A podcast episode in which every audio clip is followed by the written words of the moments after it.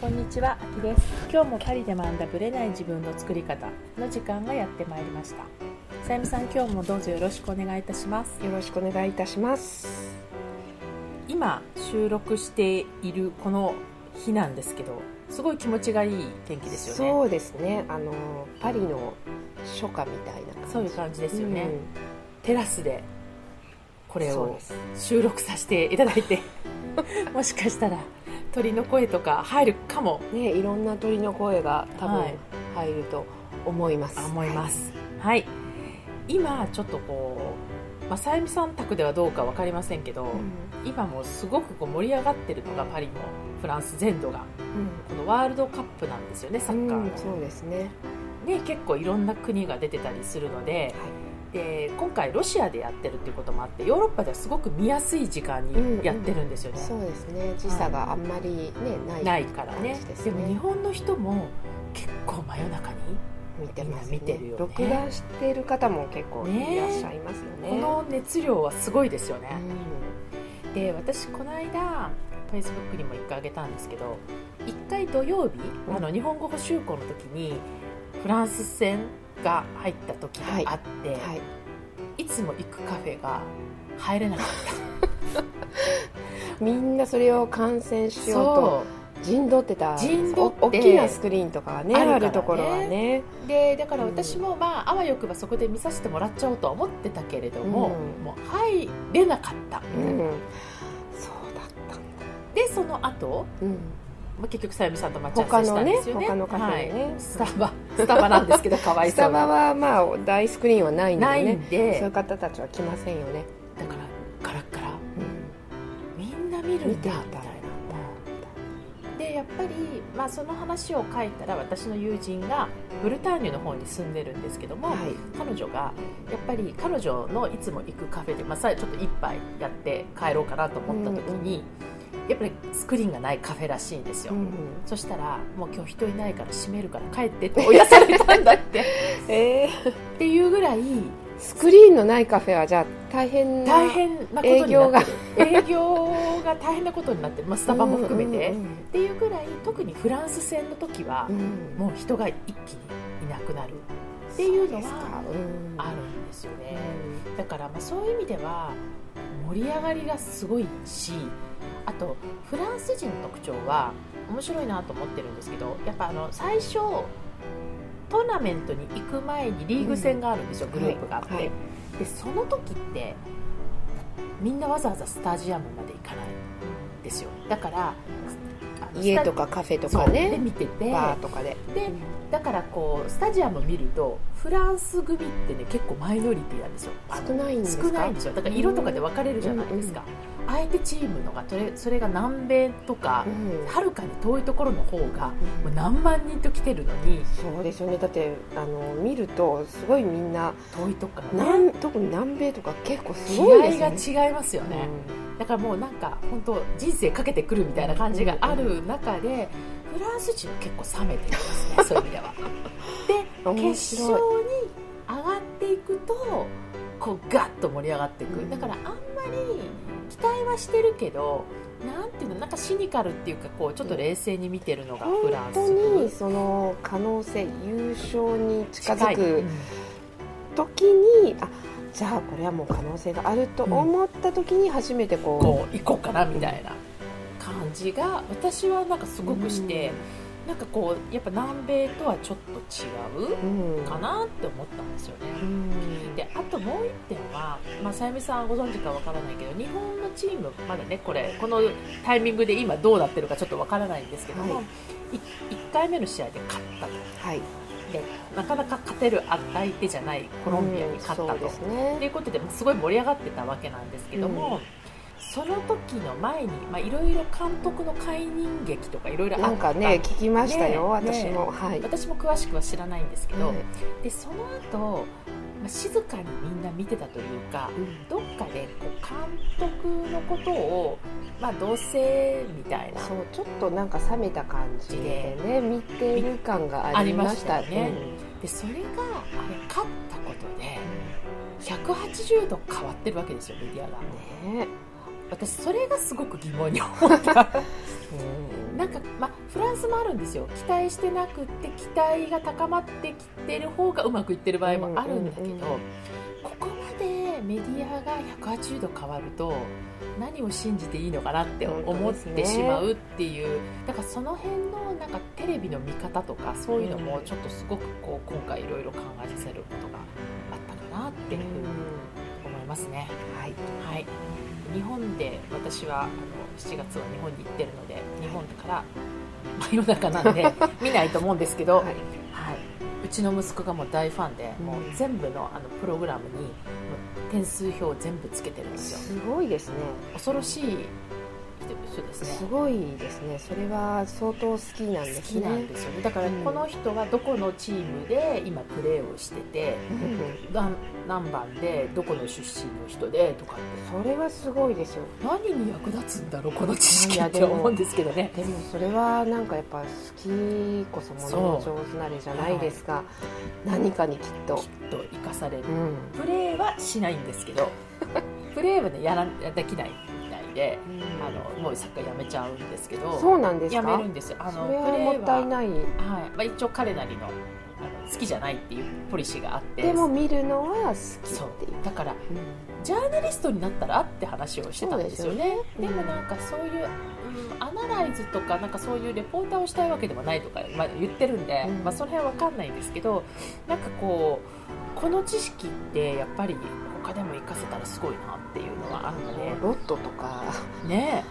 く宝くじとかなんかえね。えそういう勝ち負けのうんかけるみたいなあところに。かける。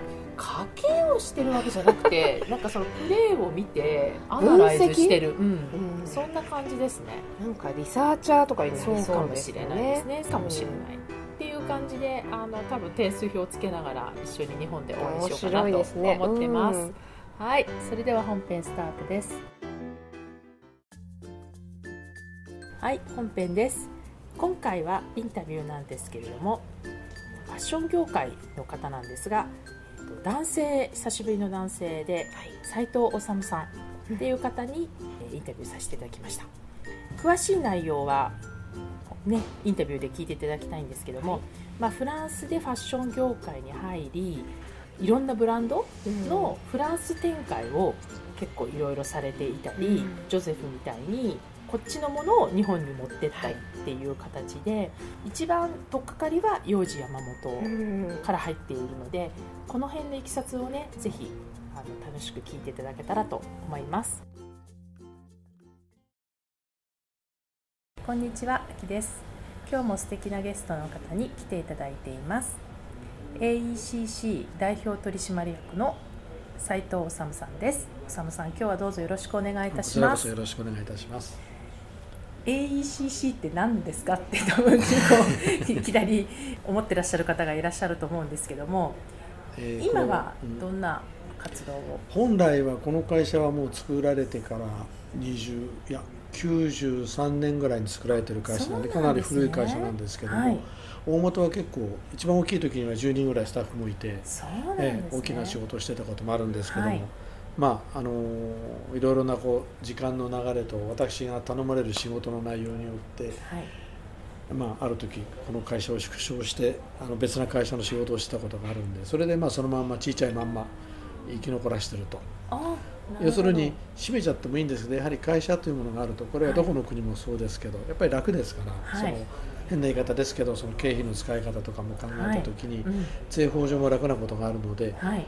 まあ、昔のほど大きな商売はしていませんけど、まあ、じ自分でこそこそと 恥ずかしげもなくあのやっております。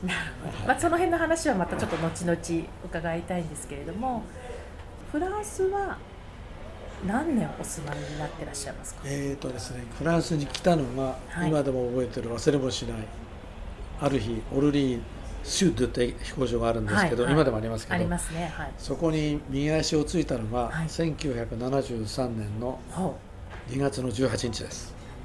う冬だったんですね。冬でした。73年というと昭和48年です。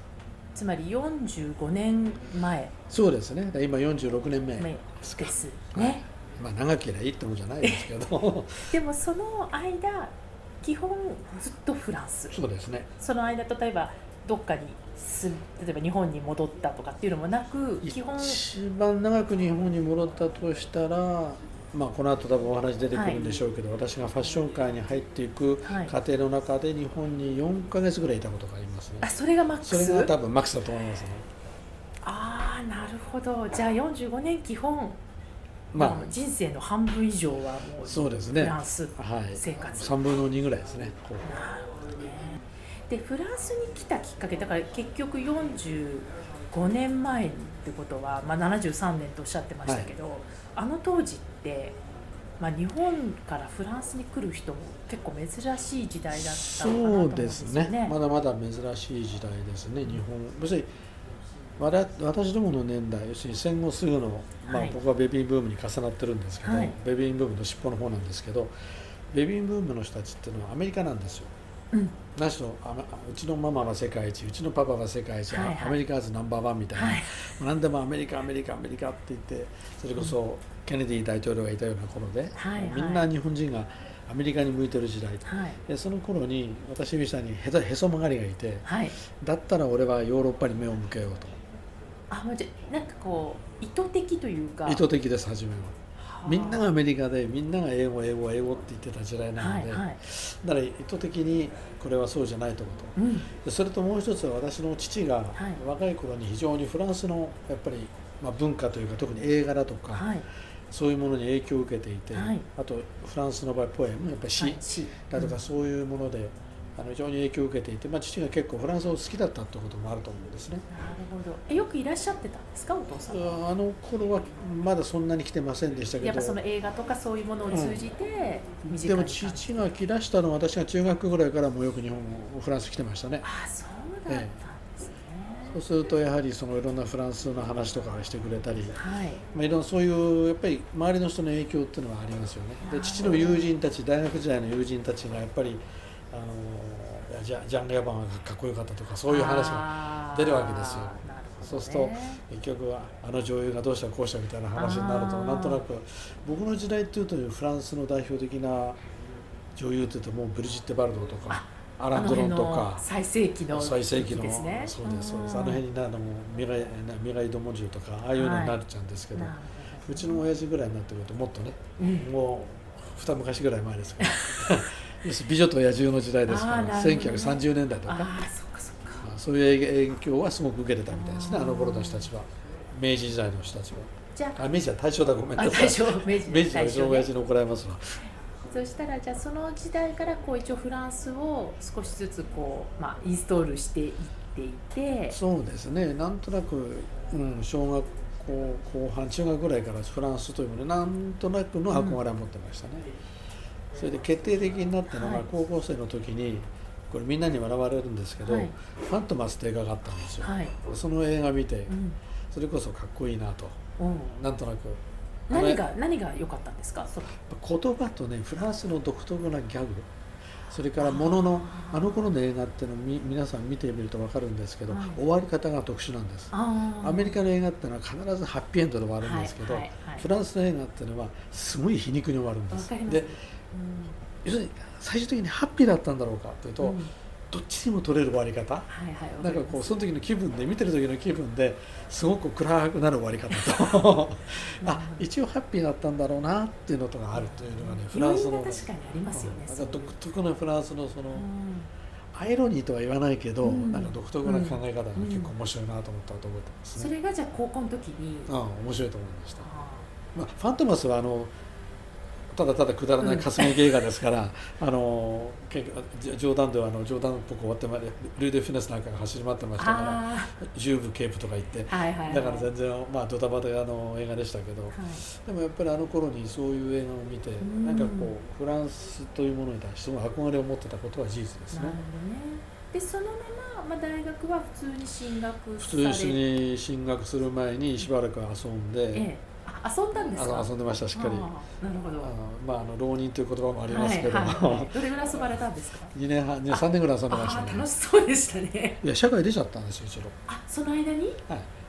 でもなんか大学みんなあの頃ってやっぱり大学大学大学、うん。大学行かなかったら人間じゃないみたいなあそういう収集があった。んですなるほど。であのじ受験あのなんていうんですか？合格率も非常に高いとか,、うんうん。そういうものに巻き込まれたくないという、まあ、要はに自分としては今から思えば逃げを打ってたんですよね、うん。でうん一度社会に出てみてやっぱり大学出てなきゃダメかなと思ってまた戻ったりして。いろんなことやってました。でその時はどんなことされてたんですか社会でその時にはねあの心理学の研究所の職員をやってました。南広志ってもう今はもちろん亡くなってますけど、はい。あのその頃一橋大学のうん。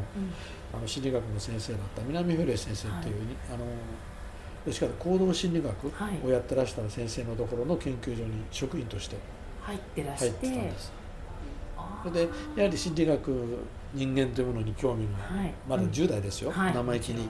それでそういう人間というものに興味を持ってでなんていうのかなその心理学をやってみたいなと、うん。ところがやっぱりやるには大学行かなきゃ無理だなと、自分で気がついてまた受験勉強をまた再開したことを覚えてますでじゃあまた心理学の方のうん、学校大はい学に一応大学で心理学をやって、入ったんで途中からなんか知らないけど、フランスに来る機会がたまたまこれうちの父の友人で、うん。あのもう探せば出てくるかもしれませんけど、はい。デシマル大仙というお坊さんがいたんですよ。はい。でその方がフランスに来てはい。全土ヨーロップっていうのを作ったんです。ヨーロッパ全道場っていうのをパリに作って、でそこでその修行してたという若いフランス人が、うん。その父を私の父を頼って日本に来たんですよ。で結局日本で勉強したいと彼は柔道だったか空手だったんですかあ柔道だったと思うんですけどなるほど。やっていて。うん。でその座禅とそれからその柔道を勉強したいと言ってうん。日本に来た、はい。でそのためには生活費がいるうん。でうちの父がじゃあうちの息子にフランス語でも教えてやってくれやとそんなのがきっかけで私がフランス語にそれがちょうど私は18だからまだ研究所に勤めてる頃ですね。職員やってる頃ですけど。そんな感じですかねスタートは。じゃあそこから語学もちょっと勉強そうですね。し始めて。まあ、かか彼からそれこそあの基本的なフランス語を勉強し始めて、はい。それとやっぱり行ってみたくなる。うん。これはまあ当然。はい。でそのうちに行ってみたい行ってみたいっていうのがこうだんだん気持ちが大きくなってきて、はい。それもその彼とも仲良かったので、彼に相談したら、はい。じゃあお姉さんがうん。リヨンリヨンの近くのサンプレイエスってところにいるから、はい。そこ行ったらどうだということで、それで来たのがきっかけで帰れなくなっちゃったんですよ。じゃあそれはおいくつの時だったんですかリオン。22かな？3かな？そのぐらいの時でですその時は留学という形で？いやその時はまだ様子見に来たんあですよ。様子見で来たんですね。様子見に来たらそのまま居ついちゃったという。ああでその後じゃあ学校に入られたんですかリオンでその後はあの一度日本に帰って大学卒業してなかったので、はい。卒業をしに帰って大慌てで。で卒業してまたすぐ戻ってきてだから、ね、正確には74年のうん。6月ぐらいからが長い滞在になってますかね。あー。73年に来て一度6ヶ月ぐらいいて帰って卒業で卒業して。うん。またこっちに戻って戻ってきたと。でその時はやっぱ心理学をやるいやもうその時にはもうフランス語をやることを覚悟できましたから。なるほどあのまだフランス語その頃できなかったですからそんなには。語学からスター語学トして。からスタートでブザンソンというところにはいはい。結構あの語学のいい今でもあると思うんですけど、はい。学校があってそこに行ってそれからまたリヨンに戻ってリヨン大学の第2うん。があのククあのクーエトジャイアント関係があるんでそこに入って、はい。で、まあ、勉強しました。で大学はどれぐらいいらっしゃったんですか結局結局リヨンに行ってそして2年？ん？すみません。73 75年かなんかに大学に入りたいならば、学部に入りたいならばフランス語の試験を受けなきゃいけないっていうのがあったんですよ、うんうんうんうん。外国人の場合は。まあでしょうね。それでそれの試験を受けて、ええ幸い受かったんです、はい。で大学に入ってその時にはもう心理学ではなくて、はい。あのシシアンスエコノミージェスチョン。おいわゆるビジネス系ですよね。完全なもうはい。ビジネス系のうん。クラスにユニバーシティ・ブロンっていうのがあるんですけど、はい。クラスあリヨンに。でそこに入って勉強し始めたんですよ、はい、だ経営を経営経済学みたいなことを勉強し始めて、ところがそれと同時進行してたのはうちの奥さんとの関係があって、はい。うちの家内とは74年の9月10月か10月に知り合ってるんフですよ。ランでフランスで。大学でですか？学校で？学校じゃないんですよ。学校で知り合うわけないじゃないですか。そうですよね。どうどうどういう こっちは一緒で ABC でやってて。あそうですよね。敵は ABC でもう問題ないわけですから。そうですよね。はいはいは学生食堂です。いえ？学食で何レストをされるんです。すレストバンユニバーシティ。レストいや学食でご飯食べるじゃないですか、はいはい。行ったことありません？え行ったことあります。が学生の時あにだから安いから、えでそこで彼女も食べてた。食べてた。でそこでまあ勇気を持って声をかけておう「はい」はい、とか言って。はい。俺がもう41年も一緒41年以上一緒にいますけどね。すごいですね。えちなみにフランスの方ですうんフランス人フランスですですよね、すごいですね。だからあのあ学食が出会いだった学食までうううちの娘には今でも笑いますよ。なんでですか？学食。学食ってのが。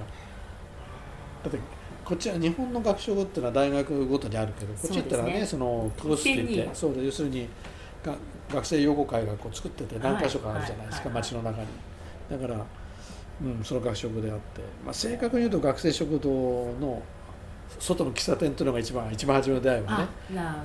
まあ、でもそれから一緒にご飯食べてくださいってお願いしてそれは自分のフランス語の勉強をするのにやっぱり喋らないとダメだからうんただただはい。その学校でま勉強してるだけではダメなのはいで,、はい。でお話し相手になってもらうのがき実践っかけ。編を。いろいろと今日は今日は何勉強してきたの？今日はこんな構文習ったんだけど よく使えないんだけどそれはねって言ってこうあ教えてくれて。いろんなはい構文出してくれたりいろんな。そういうふうなのがきっかけですよ。ネイティブですも彼女も学生でうそうです、えそういうこうしてるうちにじゃあもう帰るって選択肢は帰るって選択肢も初めからなかったですね。なかったんですね。なかったですねもうじゃあ乗ろう残ろうと。残ろうと。で結局まあうちの父が結構フランスにはいろんな関係があって、はいはい。あのよく年にやっぱり34回来てたもんですからおーなるほど。でそこでなんとなくこう親父がリリヨンに来るとうちのあの彼女も含めた何人かと一緒に食事したりするとでうちのうちの父が急に「お前あの子好きなんだろう」っ てバレちゃってたみたいじゃなあしっかりバレてましたね。そうだったんですね。まあ、うちの父がやはりそういう、まあ、非常に国際的なに動いてた人なんで、はいはい。別にそのなんていうの嫁さんがはい。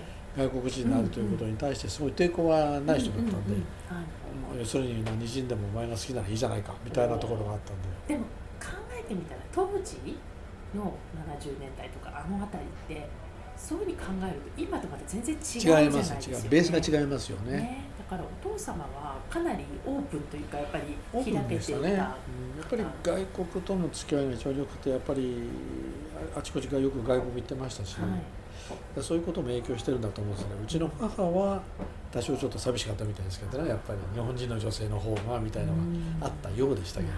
しゃあないですね。しょうがないですよこね。こればっかりはね。こればっかしはじゃあねもう残ることを決めました。でそれからおさむさんはどういう結局残ることを決めて、えまあ結婚したものの親から親からの仕送りってわけにはいかないので、はいはい。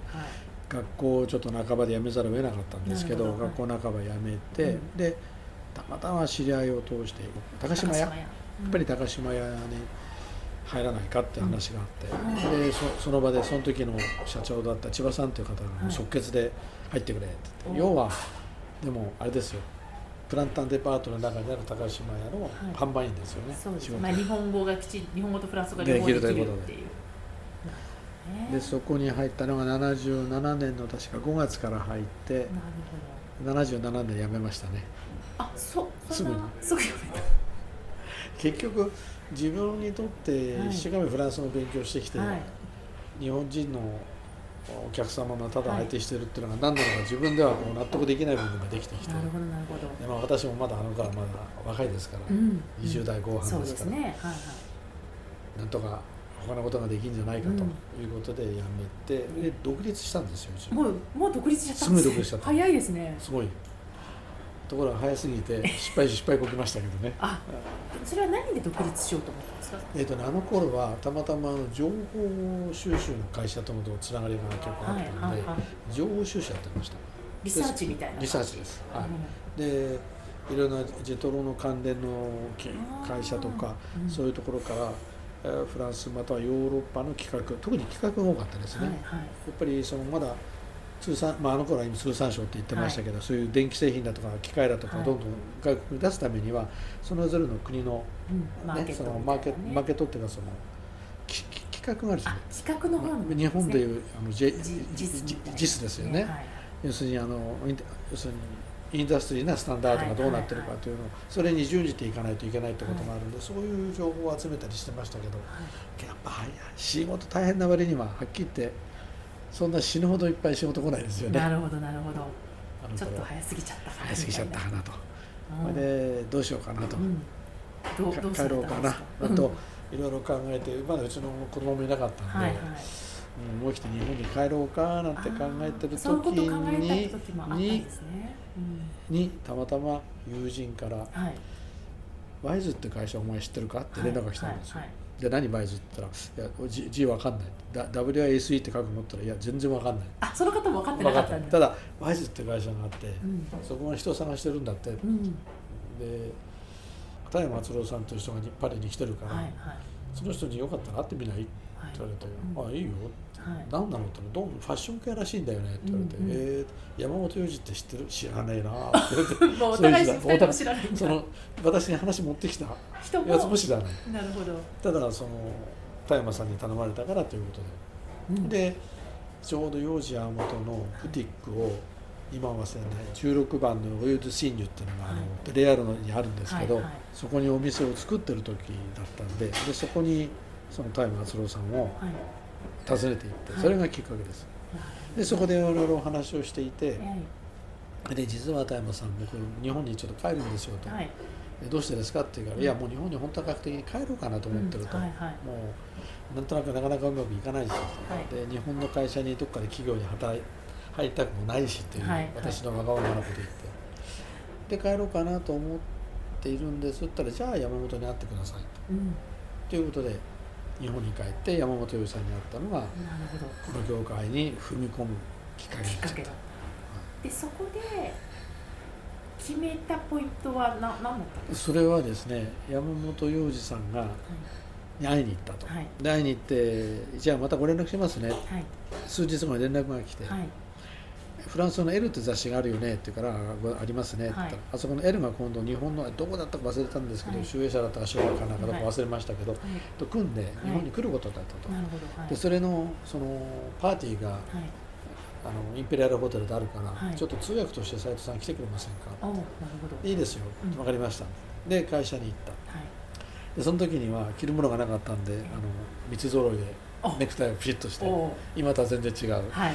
もうほど。ビシッとして行ビシッったんです。そしたら山本洋次さんが上から下までこうやって見て、はい。その格好ちょっとまずいなって言われてなるほど。その時にワイズ・フォー・メンというブブランド今でもありますけど、はいはい。ワイズ・フォー・メンというブランドが。はい。そこの事務所に連れて行かれて、はい。山本洋次さんが選んでくれたんですよ。おー。斉藤君このシャツ着てこのスーツ着ていきなよ。でアトリエで電話をしてすぐに一人あのうんす裾上げをやってほしいって言って、はいはいはい。女の子が一人駆けつけてくれましたけど、はい。でそれを着てはい。自分にとっては初めての服で、はい。あこんな服着たことないなと、う。ん。もう全然違うじゃないですか、はいはい普通の服着てる人から見たら。もででもまあ山本由依さんをはじめ皆さんが「いや佐々さんかっこいいですよ」って、うんあなたは結構背高いし」とか言われてはいはい「あそうですか」とはいおどおおどおどしながら、はい。で仕事を終わらせて、まあ、そのオープニングに行って、L の人に「来年幼児はもともパリに行きますから、はい。どうのこうの」って話をしてそれでまあ帰ってきて、はい。で洋服脱いで畳んで自分の服に着替えて、はい。それでその服を持ってって幼児さんにあの「どうもありがとうございました」って言ってそれを返そうとしたら彼がぐっとそれを押し返して、入社プレゼント。おなんかその瞬間ってうん。なんかこうえらい感動したこと覚えてるんですよ。今でもその入入社おめでとうこれが君にプレゼント。だから今でもそのスーツも実はもうあのウエストなんか全然入れなくないから着れないんだけど捨てられないですまあシャツはねやっぱりだいぶうんボロボロになっちゃったんまあで捨てちゃいましたけどいまだにスーツは捨てられないと思ってますよ。あそれがじゃあ40年ぐらい前の。だから1980年の80 8月か9月かそのぐらいですね。ああ貴重なスーツですよね。そうですそうです。だからもう絶対にこうい今着てみたいとは思わないんですけど 私はもうウエストが全然入んないですからね。なるほどね。確かに時間がちょっとだいぶ経っちゃってますだいぶ経っちゃってますからね。ああそこで。なんかでもそういうのってまあ、男同士、まあ、女性がどうそれを受け取るかは別ですけど、はい。男同士だとやっぱりなんかこう男気男うん気っていうか、うん。はいはいはい。なんかうんこう触れるものがあってやっなるほど。ぱりかっこいいなと思ったんですよ、うん。そういうやり方。なるほど。はい1回目のインタビューでした、まあ、40年以上も前にフランスにいらしてでそこから大学行って就職して山本洋二さんと出会ったっていう話だったと思うんですけど、はい。なんか印象に残ったところとかさゆみさんありますか？そうですね。あの確かそのおさむさんがおっしゃってたのは一旦こう高校で社会に出たんですよね。そうですそうです。そこからまた大学に行こうと、はい。うん思って行かれて、で心理学でしょ？そうそうそう。でここがねとってもまず面白いうんうんなと思ったのとでまたそこからフランスを選ばれたうんところはいっていうのも、うん。また多分当時にしたら独特なのかなそうですねっていう感じがねします。ううん。まあ、ご本人はちょっとこうひねくれ者というか 天の弱みたいな感じでおっしゃってましたけど、うん。やっぱり当時こうアメリカみたいなところで、まあ、はい。お父様の影響もあってね、うん。なんかフランスの方に行ったっていうことなんですようね、ん。だからそこからあの時期にフランスに渡るって結構ね。そうですよ。ねだってうん。その当時は特にファッションをやろうとかそういう意図があったわけでは全ないんですよね。けですよね、うん。それが面白いなと思ってうん。見てましたね。なんかまたファッション業界に入りたいとかデザイナーになりたいとかっていう場合だと、うん。結構そういう方ってねいらっしゃいいらっしゃったと思うんですけれども、全然そういう目的があるわけではななくくっていうのはとてもあの珍しいねかなと。で結局残ったのは奥様と出会ってしまったからみたいなところがまた。ねなんかそれもなんかこうフランスっぽいっていうか、うんなんか、うん、ありがちっていうか。勇気を出してねこ声声をかけたと。ね素晴らしいですよ。素晴らしいですよね。だって、うんあ米西やってるぐらいのレベルでそれをやるってだから私それはね素晴らしいと思って、うん。これは日本人女性に皆さんに参考にしてほしいと思う、ね、男性でも女性でも全然関係なく、うん。うん自ら声をかけてってそもう勇気を出してちょっと話しかけてみようかぐらいでまずね恥ずかしがってる場合じゃないですよね。そそこから何かこう先があるかもしれないし、ですよね、うん。まあ、実際あったわけだし彼の場合は。うん、人生どうなるか分かりません。ですよね。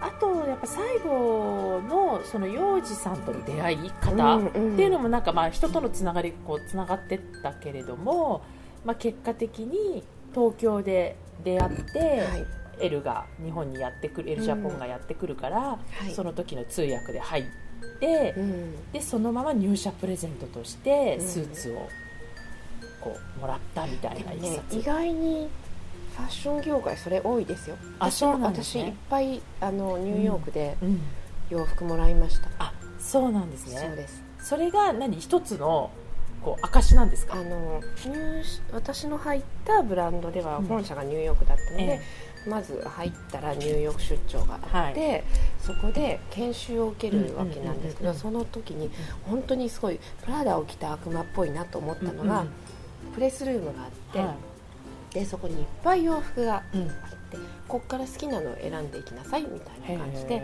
あの一応そういった仕事職うん。するわ業だったので、好きなそのシーズンのお洋服を好きなだけ、うんうんうん。バッグとかも好きなだけうん選ばせてもらって。好きなだけなんだ、い一応なんかまあ上限はね、うん。ある程度ありますけど、あの好きなの取っても持って帰ってみたいなサイズもあるからっていうことで、ん。なるほどね。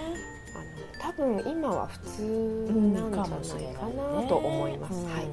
まあ彼の場合はどっちかというと入社を決めていったわけじゃなくあそうだからうん、そう。そ入社のとか関係ななくそのプレゼントがきっかけで入社するみたいなところになったから、ですよね。うん、だからちょっと、まあ、走り今の走りといえば走りなのかもしれないし、そういう意味ではきっとねはい。熱い思いにお手伝いをしようっていう気になったっていう、ね、そういうなんか出会いもいいなっていうのを聞いてて思いました。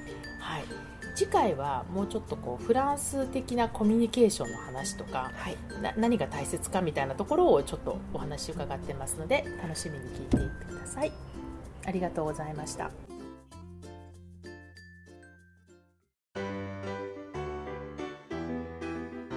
この番組は毎週金曜日をめどにお届けしています。